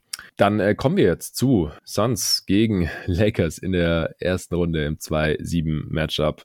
Ich weiß nicht so ganz, was ich da jetzt erwarten soll. Also wir haben jetzt gesehen, dass die Lakers auf jeden Fall irgendwie verwundbar sind von einem Team wie die Warriors und ich halte die Suns für relativ deutlich besser als die Warriors und äh, die Suns haben Heimvorteil und dann hört es halt auch schon so ungefähr auf, warum man hier irgendwie optimistisch sein kann. Also es ist einfach kein besonders geiles Matchup. Also ich, auf der einen Seite wenn die Lakers groß spielen, dann können sie die Suns natürlich übermannen, weil sie halt auch auf jeder Position dann irgendwie kleiner sind oder dann halt vor allem, dann muss Crowder halt wohl gegen AD verteidigen und Aua. Aiton gegen äh, Drummond und dann halt Bridges gegen LeBron. Und dann haben die Lakers halt auf der 3 und 4 gegen die beiden Stars der Lakers halt massive Größen-Nachteile. Aber wie wir ja gerade schon äh, siebenmal gesagt haben, sind die Lakers halt auch einfach nicht so besonders gut, wenn sie groß spielen, beziehungsweise halt sehr, sehr, sehr viel besser, wenn sie small spielen. Und dann passen aber halt die defensiven Matchups der Suns sehr viel besser, weil dann nimmt Aiton AD und Crowder kann LeBron nehmen und dann äh, kann man halt gucken, wie das läuft und dann halt irgendwie noch Crack reinholen oder dann doch mal ein Bridges oder sowas. Dann hat man halt mehr Optionen defensiv. Deswegen, ich bin mal gespannt, äh, was wir da so sehen werden. Ich kann es gerade wirklich nicht richtig einschätzen, wie viel wir was sehen werden, wie das dann laufen wird, wie fit ist LeBron, LeBron jetzt wirklich. Spielt er eher wie in der ersten Halbzeit oder wie in der zweiten Halbzeit? Denn eigentlich wurde während des Broadcasts auch gesagt, ich glaube, äh, Rachel Nichols hat es da live reported, dass das mit LeBrons Knöchel schlimmer wird, wenn er länger spielt und er deswegen eigentlich auch nicht so viele Minuten spielen sollte und so. Also das ist alles sehr, sehr undurchsichtig und schwer zu prognostizieren, wie stark diese Lakers jetzt hier wirklich sind, finde ich. Ja, finde ich auch total. Also man kann sich irgendwie auch alles vorstellen. Man kann sich vorstellen, dass äh, es mehrere Spiele geben könnte, die so werden wie die erste Halbzeit. Dann Gefühl hat, boah, das kommt offensiv gar nicht ins Rollen. LeBron sieht rostig aus. AD äh, findet seinen Spot nicht, weil, weil er entweder neben Drummond oder Harrell oder weiß nicht wem rumtouren muss. Und auf der anderen Seite kann ich mir aber auch vorstellen, dass die Lakers auf einmal ab Spiel 2 total explodieren und auf einmal äh, ins Rollen kommen und dann hat Phoenix schlechte Karten. Ähm, deshalb finde ich es auch jetzt eben aufgrund der sehr ungeklärten physischen Verhältnisse, wenn ich es mal so beschreiben soll, mhm. oder gesundheitlichen Verhältnisse, ähm, sehr, sehr, sehr schwer zu predikten. Also im fitten Zustand würde ich die Lakers eindeutig vorne sehen, sehr klar auch, eben aufgrund der Matchups, die du angesprochen hast. Ich glaube, dass die Suns keinen richtigen Spieler haben, um weder LeBron noch AD zu verteidigen. Ähm, Aiden halte ich jetzt auch nicht als optimalen Verteidiger gegen äh, für, für, für Davis, muss ich sagen. Das kann funktionieren, sicherlich stellenweise. Aber auf der Gegenseite finde ich dann wiederum auch die Matchups von den Lakers gegen die Suns auch ein ganz Ticken besser. Also auch auf, äh, auf, auf äh, defensiver, aus mhm. defensiver Hinsicht. Ähm, ja, und äh, ich glaube, man kann Chris Pauls Midrange-Spiel relativ gut einschränken mit den Verteidigern, die man hat in, in Los Angeles. Und ja, der große Trumpf ist halt eben LeBron auf dem, Flü auf dem Flügel. Und wenn der halt fit ist, dann sieht's halt düster aus. Wenn nicht, ja, dann kann die Serie auch locker über sechs oder sieben Spiele gehen und eben auch ähm, für die Suns positiv ausgehen. Auch nach sechs Spielen für die Suns. Würde mich auch nicht wundern. Aber ich bleibe halt dabei, wenn die Lakers fit sind, dann halte ich das für fast das schlechteste Matchup, das die Suns haben können. Ja, also zwischen Lakers in fünf und Suns in sechs oder so ist da wahrscheinlich alles jo, drin. Genau, Jetzt das glaube ich halt eben auch. Ja. Was passiert? Also ich bin wirklich froh, dass die Suns Heimvorteil haben und äh, ich, ich hoffe einfach, dass sie gleich am Anfang jetzt auch, wo halt die Lakers tendenziell noch nicht fit sind, vor allem halt in Form von LeBron, äh, auf jeden Fall ein Spiel gewinnen, am besten gleich das erste. Und wenn sie beide Spiele, gleich beide Heimspiele holen können, ich meine, wir wissen ja auch, wie die Gewinnchancen jetzt in, in der Vergangenheit oder wie die äh, Statistik da aussieht, wenn ein Team 2-0 in Führung geht. Ich glaube, 87 Prozent äh, aller Serien haben die ja. Teams dann gewonnen. Ja. Sowas mit den Dreh. Knapp unter 90, genau. Das war ja. also wirklich krass. Genau, das ist richtig krass. Also dann sind die, ähm, die Orts halt auf jeden Fall schon mal sehr, sehr zum Vorteil der Suns. Ich, ich würde jetzt nicht von ausgehen. Ich glaube, die Suns können froh sein, wenn es irgendwie dann mit 1-1 nach LA geht. Aber der Heimvorteil ist auf jeden Fall schon mal nicht zu unterschätzen jetzt hier halt. Auch mit den Fans und so. Das ist auf jeden Fall schon wieder jetzt auch real und sollte deswegen auch hier in den Playoff-Previews immer Erwähnung finden. Und dann, ja, ja es ist, es wird wirklich ähm, nicht einfach gegen die Lakers. Du hast gerade schon gesagt, dass sie viele äh, passende Defender und Matchups haben gegen Booker und auch äh, Chris Paul. Aber man muss halt auch dazu sagen, dass Chris Paul und, und Devin Booker Spieler sind, die gegen jeden Defender dieser Liga ihr Ding abziehen können. Also äh, Jetzt kam ja auch wieder diese Grafik davon Kirk Goldsberry mit den Topscorern pro Zone auf dem Feld und äh, ich habe es retweetet und weil Chris Paul und Booker halt die Elbow Fellas, Fellas sind. Also äh, Booker hat die meisten Punkte vom, vom linken Elbow und äh, Chris Paul vom rechten. Und ich meine, das sind halt äh, Würfe, die, die sollte man halt so mit um die 50 Prozent treffen im Halbfeld, damit es eine effiziente Geschichte ist. Aber das tun die beiden halt auch. Und das sind halt Würfe, die kannst du sehr schwer wegnehmen. Und deswegen ja, sind die, die in den. Die Defense in der Regel. Ja. Die gibt die Defense ab. Und, und selbst wenn nicht, also du kannst diese Würfe ja kaum blocken. Und du kannst die halt auch contested äh, im Turnaround oder im Fadeaway noch, noch viel besser treffen als jetzt bei Dreiern oder sowas. Ja, und deswegen äh, sind das halt konstante Playoff-Go-To-Moves. Äh, und die haben die beiden halt äh, nahezu perfektioniert und das können die halt dann auch, das kann ein Chris Paul gegen einen Schröder oder einen Caruso anbringen und das kann ein Booker auch über einen Wes Matthews oder einen äh, KCP zum Beispiel anbringen. Davon bin ich schon überzeugt. Äh, aber es ist jetzt halt auch nicht das, äh, der Grundstein einer sehr guten Offense. Da muss dann halt natürlich ein Aiden liefern und es müssen auch die Dreier äh, konstant fallen. Crowder sollte halt möglichst so spielen, wie er das letztes Jahr für die Heat gemacht hat. Das hat er jetzt die letzten Wochen nach seiner ähm, Rückkehr von seiner Verletzung dann auch wieder angedeutet. Der war ja umgeknickt gewesen. Dann äh, wird sehr wichtig, ähm, wie Cam Johnson äh, drauf sein wird. Der hatte sich, äh, der hatte ja, äh, ich glaube, die Nase gebrochen. Auf jeden Fall seine Zeit lang mit Maske rumgerannt und dann hat er sich noch am rechten Handgelenk verletzt gehabt und hat jetzt auch die, die letzten Wochen, letzten Monat ungefähr auch echt nichts mehr getroffen. Der ist halt extrem wichtig noch als äh, Shooter von der Bank. Weil ansonsten muss man hoffen, dass Tory Craig seine Dreier trifft und da würde ich mich ja nach wie vor nicht drauf verlassen wollen und auch einen längsten Galloway, Twan Moore, diese ganzen Dudes, die da noch von der Bank kommen könnten, die, auf die will ich mich halt wirklich nicht verlassen. Also die die Playoff-Rotation sollte halt eigentlich aus den Startern bestehen und dann kommt natürlich Cam, Cam Payne rein von der Bank. Der funktioniert auch sehr, sehr gut. Der trifft auch seine Pull-Up-Jumper und alles. Ähm, das ist extrem wichtig. Und dann äh, Tory Craig noch als äh, 3D-Spieler im besten Fall. Cam Johnson und dann halt wahrscheinlich noch Scharic. Und da fangen halt auch schon die, da gehen die Probleme eigentlich noch weiter, weil egal, ob dann da im Endeffekt Anthony Davis oder äh, Andre Drummond auf der 5 äh, rumrennen, Scharic hat, hat da dann doch schon defensiv einen äh, sehr, sehr großen Nachteil Nachteil. Jetzt gegen den Gasol, der will nicht wirklich aufposten oder so, der wird es noch gehen, aber auch gegen den Harrell ist es nicht so ideal. Das ist halt nach wie vor einer der großen Vorteile, dass die, dass die Lakers einfach so viel Größe haben, selbst wenn sie small spielen und äh, die Suns da nicht so wirklich die Bodies haben. Also hinter, hinter die Andre Ayton halt. Und deswegen wird es halt so wichtig sein, dass er fokussiert ist, dass er so spielt, wie er es in den besten defensiven Spielen in dieser Saison gezeigt hat, dass er körperlich spielt ähm, und dass er kein Foul Trouble hat weil danach müssen die Suns halt small gehen. Und wir haben jetzt gesehen, dass die Warriors das ganz gut gemacht haben, aber die haben halt auch fucking Draymond Green dann da auf der 5 und ja. die Suns nicht. Ja, und wir haben auch in den Finals jetzt letztes Jahr nochmal gesehen, äh, Crowder ist halt auch nichts gegen LeBron. Ne? Also ähm, klar, wenn LeBron eingeschränkt ist, aber ich kann mich auch noch erinnern vor der Serie, dass man dachte, ja, aber wenn Crowder äh, hat zumindest ein bisschen Buddy und es ist irgendwie dann doch immer dasselbe, egal ob Tucker oder Crowder, aber am Ende ist es halt kein guter Verteidiger für, für, für LeBron. Und ich glaube, dass wenn Davis eben fit ist, wie er es jetzt stellenweise auch gezeigt hat, dass das den Lakers ja in die Karten spielen könnte. Natürlich spielt den Lakers in die Karten, wenn Davis fit ist, das ist klar. Aber ich meine das in, ähm, in der Hinsicht, dass äh, ich gutes Potenzial dafür sehe, dass James, äh, dass Davis, sorry, Davis halt relativ klar der beste Spieler der Serie werden kann und auch ab und zu mal ein Feuerwerk abreißen könnte in diesem Matchup. Und das wiederum dann für LeBron eine gute Sache ist, dass er sich nicht zurücknehmen kann, aber nicht ganz so gefordert ist wie vielleicht in ein paar anderen Matchups. Äh, 100% Vollgas geben zu müssen in jedem Spiel, damit die Lakers überhaupt irgendwie eine Chance haben, ähm, mitzuhalten. Das sehe ich halt, dass hier das Potenzial dafür besteht. Und äh, ja, du hast auch gesagt, also auch in den Small Lineups gegeneinander ähm, sehe ich die Vorteile halt gefühlt echt fast alle auf, auf Lakers Seite. Dazu kommt Monty Williams, der sich zumindest mal beweisen muss, auch in einem Matchup, wie gut er Adjustments machen kann, wie gut er es erkennen kann. Und ich glaube, dass dann eben auch die zusätzlich zum Coaching-Staff die, die Erfahrenheit der Lakers, so gut die Suns jetzt auch gespielt haben in der Regular Season und so gut sie sich vor allen Dingen eingespielt haben, auch als Team. Playoff-Basketball in einer Serie, die dann immer mehr zu einem Schachspiel wird, da ist LeBron halt einfach ein riesiger Vorteil. Und ich glaube, dass die Adjustments der Lakers und auch die Veteranenschleue, die sie halt eben haben im Team, da auch in ein oder anderen Situationen der ausschlaggebende Punkt sein können, um halt eben knappe Spiele auch zu gewinnen. Ja, ja, auf jeden Fall.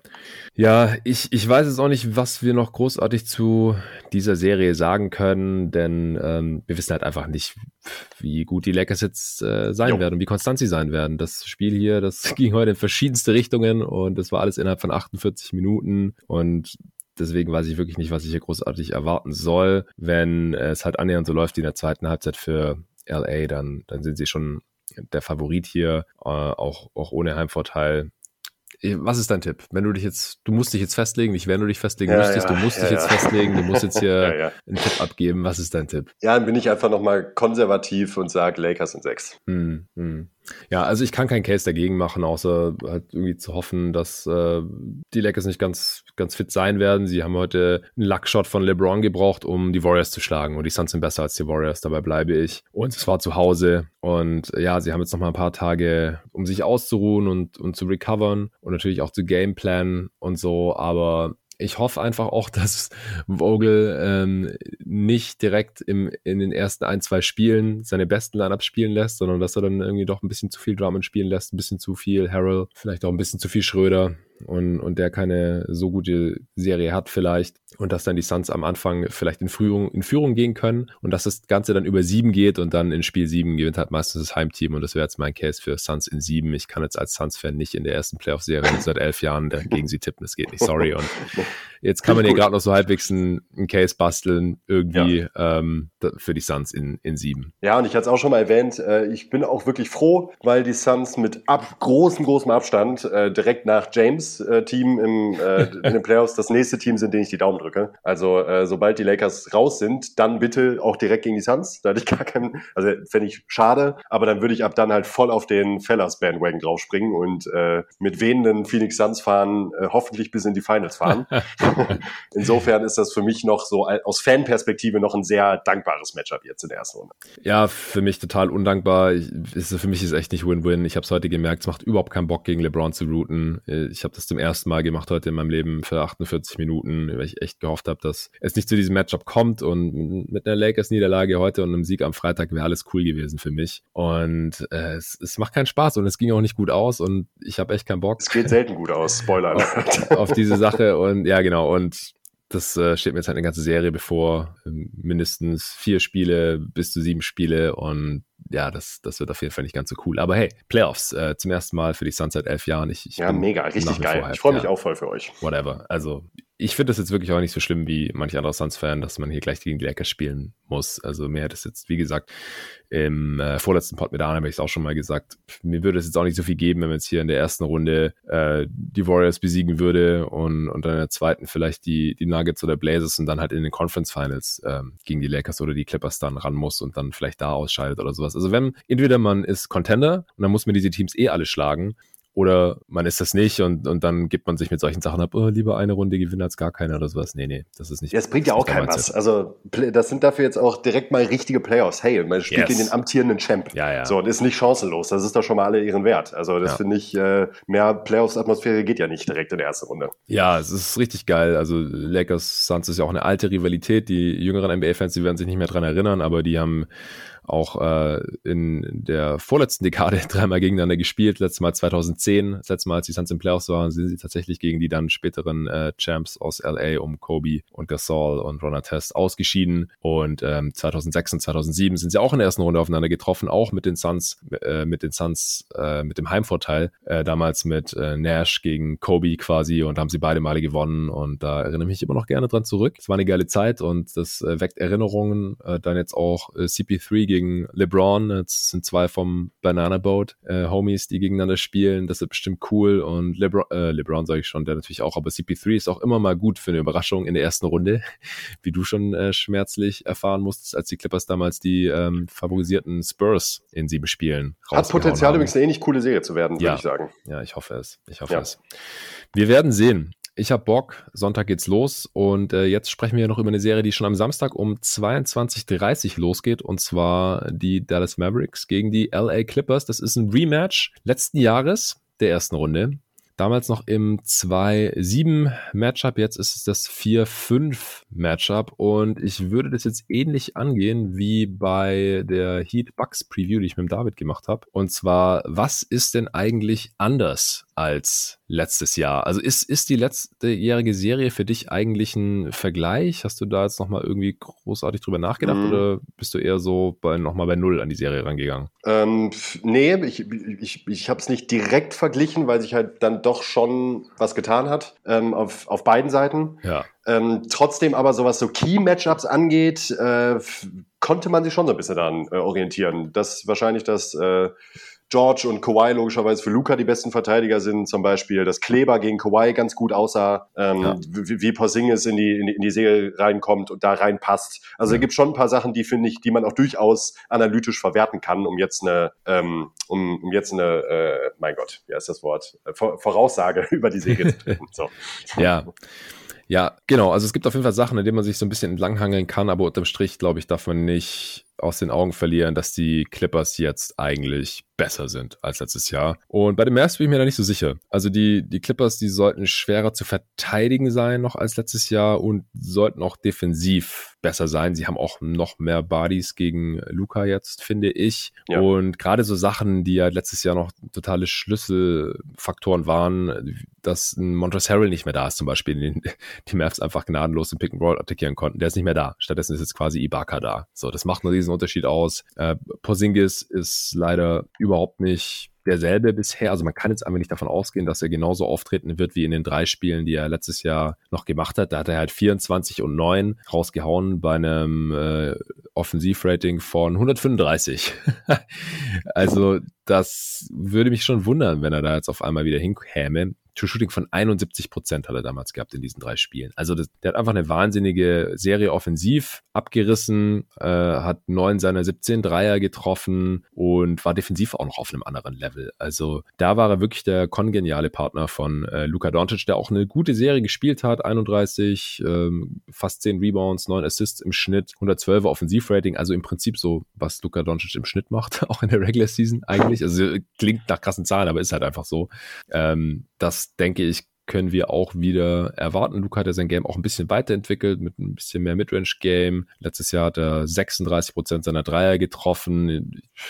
Könnte jetzt besser sein, aber jetzt zum Ende der Regular Season ist es ja auch wieder abgeflacht. Das war schon äh, ganz gut. Auch 66 Prozent Freiwurfquote. Also ich, ich weiß nicht, ob Luca jetzt eine unbedingt bessere Serie spielen können wird. Ansonsten finde ich, ähm, ich weiß noch nicht, ob Kleber wirklich wieder so eine Serie spielen kann. Also zum einen ist halt die Frage, ist er überhaupt noch, wenn fit, derselbe Spieler? Da hat ähm, Julius neulich auch auf seinem kan Kanal Just Ticket from Germany auf YouTube, nachdem wir hier im Pod über Maxi Kleber gesprochen hatten, eine Analyse zugemacht. Und jetzt gerade ist er auch noch angeschlagen. Der hat ähm, Probleme mit der Achillessehne und das ist ja auch immer so eine schwierige Angelegenheit, wo man auch wirklich nicht wirklich von außen sagen kann, wie lange das jetzt dauert und wann er wirklich fit ist und so. Ich meine, Anthony Davis hat ja jetzt gerade erst so lange Zeit damit verpasst mit dieser Verletzung. Und er hat jetzt irgendwie auch nicht voll mittrainiert. Äh, Carla hat rausgelassen, dass er irgendwie ganz gut aussah. Aber gut, der wird jetzt auch einen Teufel tun und jetzt hier irgendwie seinen, seinen eigenen Spieler schlecht reden, kurz vor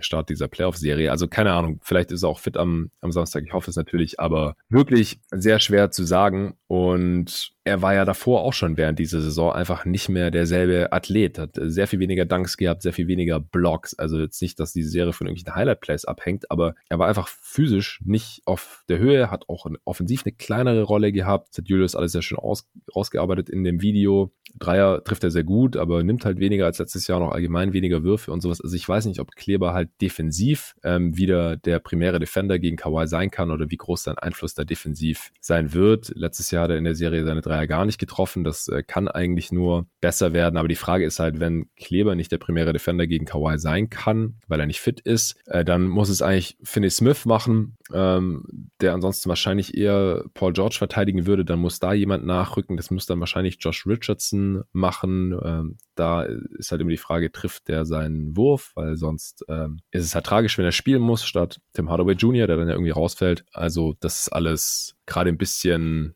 unklar, finde ich.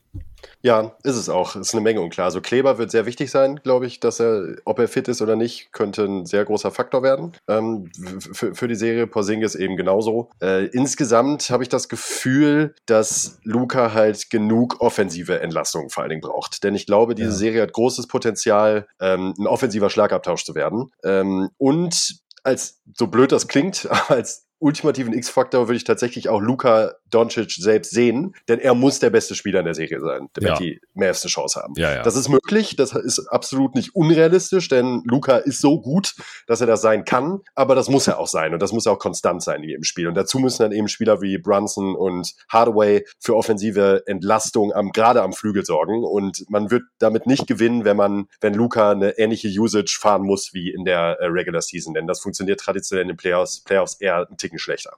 Ja, genau. Letztes Jahr äh, hatte Tim Hardaway Jr. ja eine ganz solide Serie mit 18 Punkten pro Spiel, 109er Offensivrating, aber da muss mehr gehen und er hat jetzt auch eine ziemlich gute Regular Season gespielt. Und ähm, offensiv, Seth Curry ist halt nicht mehr da, der war letztes Jahr noch da, das ist auch noch ein Riesenunterschied, also Josh Richardson ist da einfach ein Downgrade, äh, Trey Burke hat letztes Jahr noch eine ziemlich starke Serie gespielt, ist auch drei Spiele da noch gestartet, das, der ist dieses Jahr irgendwie ein bisschen in der Versenkung verschwunden, dafür ähm, ist Jalen Bronson jetzt halt dabei, der letztes Jahr gar nicht mehr gespielt, der war da verletzt. Also es ist schon ein anderes äh, Mavs Team und ich denke auch, dass da offensiv, ja, es es wird schwierig, dass es besser wird als letztes Jahr. Also das, da hängt da wirklich sehr viel von äh, Porzingis ab und dann halt diesen, diesen Guards aus der zweiten Reihe, Bronson und äh, Hardaway Jr. Aber wie gesagt, die, die können ja auch nur spielen, wenn ähm, eben nicht dafür Josh Richardson spielen muss, weil er PG verteidigen muss und äh, Finney Smith, weil er Kawhi verteidigen muss, beziehungsweise ähm, müssten sie dann halt ähm, mehr Small spielen, also mit mehr kleinen Spielern dann, weil Kleber nicht spielen kann. Also das ist alles relativ undurchsichtig, gerade zum jetzigen Zeitpunkt noch für mich. Ähm, ich sehe es ganz genauso wie du. Wie weit kann Luca die Mavs im Endeffekt tragen? Ähm, auf Seiten der Mavs habe ich, hab ich mir noch die Frage gestellt, ob JJ Reddick irgendwie eine Rolle spielen wird oder kann. Der kam jetzt zur Trade Deadline, war jetzt zuletzt überhaupt nicht fit und ich frage mich halt auch, ob er überhaupt noch spielbar ist, weil er halt defensiv auch so eine Schwachstelle ist, dass ich mich frage, ob das sich unterm Strich lohnt, ihn überhaupt spielen zu lassen. Also ich bin mir nicht sicher, ob er überhaupt einen Spot in dieser Playoff-Rotation haben wird. Auf Seiten der äh, Clippers, finde ich, sollte man auf jeden Fall noch sagen, dass sie wahrscheinlich besser gecoacht sein werden als unter Doc Rivers noch letztes Jahr in den Playoffs. So hat das jetzt auch klingt. Unter Tyloo, da mache ich mir deutlich weniger Gedanken.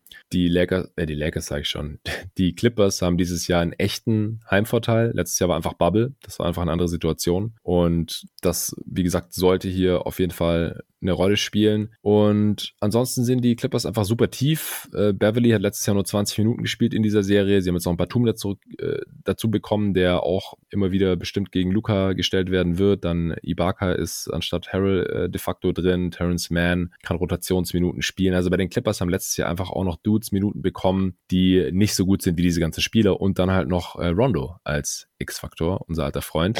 Rondo!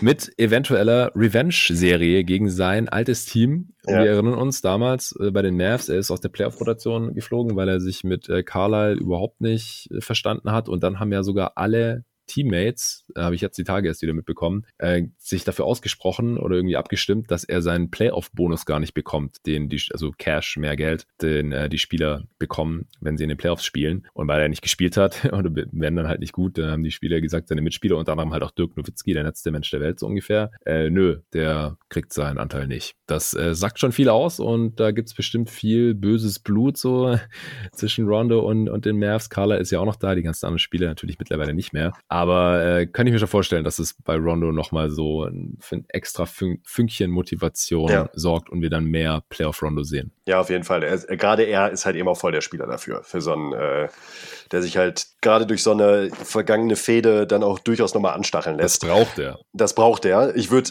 ich es auch nochmal abschließen. Du hast eigentlich alle Punkte bei den Clippers auch aufgezählt. Ähm, damit, dass Du hattest es eingangs gesagt, ähm, wenn Subats jetzt nicht mehr auf dem Feld ist, ist es halt die Ibaka und nicht äh, Harrell. Und das macht halt super viel aus, denn ohne Subac auf dem Feld sahen die Clippers halt richtig, richtig schlecht aus letztes Jahr und äh, haben halt auch das Matchup verloren in diesen Minuten. Und das kann sich jetzt halt ändern. Ich bin trotzdem noch, ähm, bleibe ich auch bei den Clippers skeptisch, was die Erfolge in den Playoffs angeht.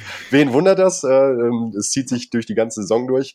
Bis sie mir halt nicht das Gegenteil bewiesen haben, bleibe ich auch skeptisch skeptisch und ich sehe sie nicht als Underdog, auf keinen Fall, in dieser Serie sowieso nicht. Aber ich glaube, sie werden sich extrem abmühen und ich halte es auch nicht für ausgeschlossen, dass die ähm, Clippers es nicht in die Conference Finals schaffen. Ähm, ja, das äh, halte ich nicht okay. für ausgeschlossen. Jetzt glaube ich auch gar nicht so hot-takey, weil sie eben auch einen schwierigen Pfad haben, verhältnismäßig. Aber ich glaube auch, um das jetzt mal vorwegzunehmen, dass äh, die Clippers in dieser Serie sieben Spiele brauchen. Uh, okay, okay. Nee, das sehe ich nicht so, ehrlich gesagt.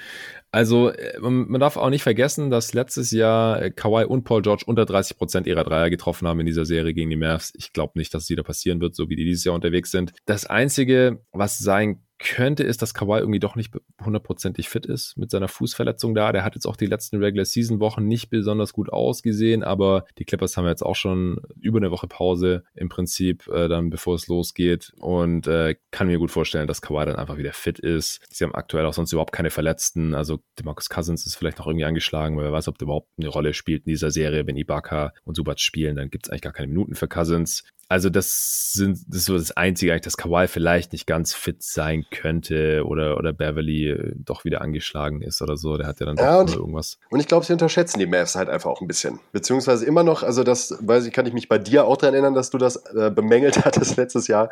Äh, die Clippers haben sich halt schon vom ersten Spiel in der Postseason aufgeführt, als wären sie ein Back-to-Back-Champion.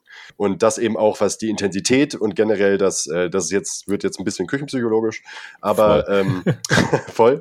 Aber ähm, man hat halt, also das fehlt mir bei diesem Team noch. Die sollen mir erstmal was zeigen, dass sie mit diesem Team was leisten können, bevor ich ihnen im Zweifel dann die Daumen drücke, beziehungsweise eben für sie bin. Ja, du willst es erst sehen. Ja. Ich will sehen. Kann ich nachvollziehen. Ich hatte jetzt nicht den Eindruck in dieser Regular Season, dass sie ähm, immer noch mit diesem Selbstverständnis durch nee, die Liga marschieren. Besser, besser. Genau. Deswegen, ich, ich glaube, die sind jetzt locked in und ich glaube echt, dass Ty Lue einen Unterschied machen kann. Also, das glaube ich auch. Das glaube ich auch. Der, der, der weiß ja, was, was die Stunde geschlagen hat und was da los war. Der war letztes ja. Jahr auch schon dabei als Assistant und ich glaube nicht, dass das nochmal so passieren wird. Ich glaube auch, dass die Defense wirklich heftig gut werden könnte. Sie haben das Spielermaterial, ähm, verschiedene Bodies äh, gegen Luca mit äh, Paul George und Kawhi um, all Defensive Team Niveau, Kawhi ehemaliger Defensive Player of the Year Niveau, die es einfach in der Regular Season jetzt nicht mehr so gezeigt haben, auch nicht mussten, ehrlich gesagt. Aber ich glaube, das können die noch, wenn es drauf ankommt. Und es, es kommt dann halt drauf an. Und das werden die dann, glaube ich, auch erkennen. Ähm, mit Batum und Morris noch zwei äh, nervige Bodies und, und Vets und, und Haudegen und solide Defender, äh, mit Beverly, an der stressigsten On-Ball, Defender Terrence Mann, äh, mit Ibaka immer noch jemanden, der gut den, den Ring beschützen kann, der schon alles gesehen Reinhardt Champion, mit Subats, jungen, guten äh,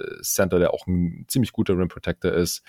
Ich bin gespannt, ob sie eher switchen werden oder ähm, gerade wenn sie mit, mit Subats spielen und auch Ibaka kann nicht mehr so richtig gut switchen, finde ich, äh, dann eher Drop Coverage. Also die spielen ja dann auch gerne ähm, Small, also mit den ganzen Wings dann halt auf einmal mit Batum, Morris, Kawhi, PG und äh, dann halt können sie noch mit Man spielen, mit noch einem ähnlich großen Spieler oder halt mit Beverly oder mit Rondo.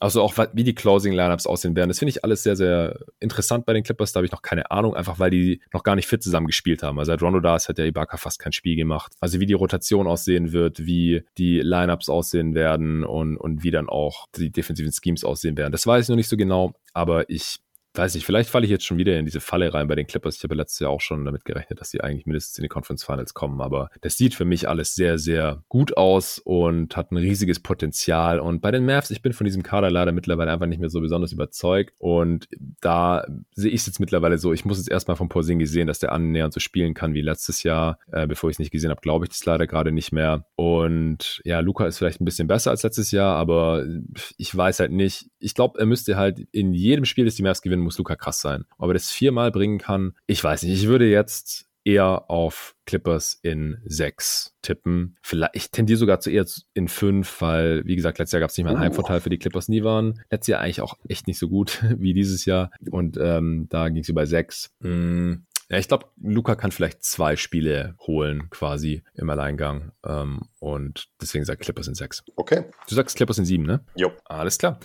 Dann hätten wir das auch. Äh, Blazers, Nuggets und äh, dann auch die 1-8-Matchups, die wird es die Tage hier noch geben bei jeden Tag NBA. Ich werde mir heute Nacht auch wieder Pacers Wizards live reinziehen. Ich weiß nicht, wann ich da dann die Review zu aufnehme. Ich ähm, finde das Matchup jetzt nicht so super interessant, muss ich ehrlich zugeben. Ich gucke es mir live an, weil ich jetzt sowieso schon im Nachts-Live-Gucken-Modus drin bin und auch gerne drin bleiben würde. Denn ähm, Freitag ist nochmal interessanter mit den Warriors gegen die Grizzlies, äh, quasi Rematch vom Sonntag. Da geht es dann um äh, Platz 8 in der Western Conference, wer gegen Utah Jazz ran darf. Vor allem dann aber am, am Samstag, da geht es ja dann richtig los und auch die ganze Nacht durch und sowas. Und da muss ich jetzt hier in diesem Rhythmus drin bleiben. Also es kommt auf jeden Fall nochmal ein Pot zu den verbleibenden Play-In-Matchups und Play-Off-Matchups dann spätestens, sobald die alle feststehen, wahrscheinlich morgen, vielleicht aber auch erst am Samstag. Muss ich jetzt mal gucken, auch weil es mit der Gastverfügbarkeit jetzt gerade doch nicht so gut aussieht. An dieser Stelle äh, gute Besserung an äh, Tobi Bühner, der jetzt diese Woche hier ausgefallen ist. David hatte ich jetzt schon zweimal drin. Dich habe ich jetzt heute rekrutiert. Äh, vielen Dank dafür. Wir gucken dann einfach mal. Vielen Dank fürs Zuhören. Äh, ach so, genau. Und die ähm, Gewinnspielgewinner der Verlosung des von Daniel Theis unterschriebenen Balls und PlayStation 4 NBA 2K21s äh, die werden hier auch noch verkündet, dann wahrscheinlich in der nächsten Folge. Die werde ich dann aber auch noch persönlich anschreiben. Also das wird auf keinen Fall untergehen. Äh, ansonsten allen Dank nochmal fürs Zuhören. Viel Spaß bei den verbleibenden Play-In-Games die nächsten Tage und bis zum nächsten Mal.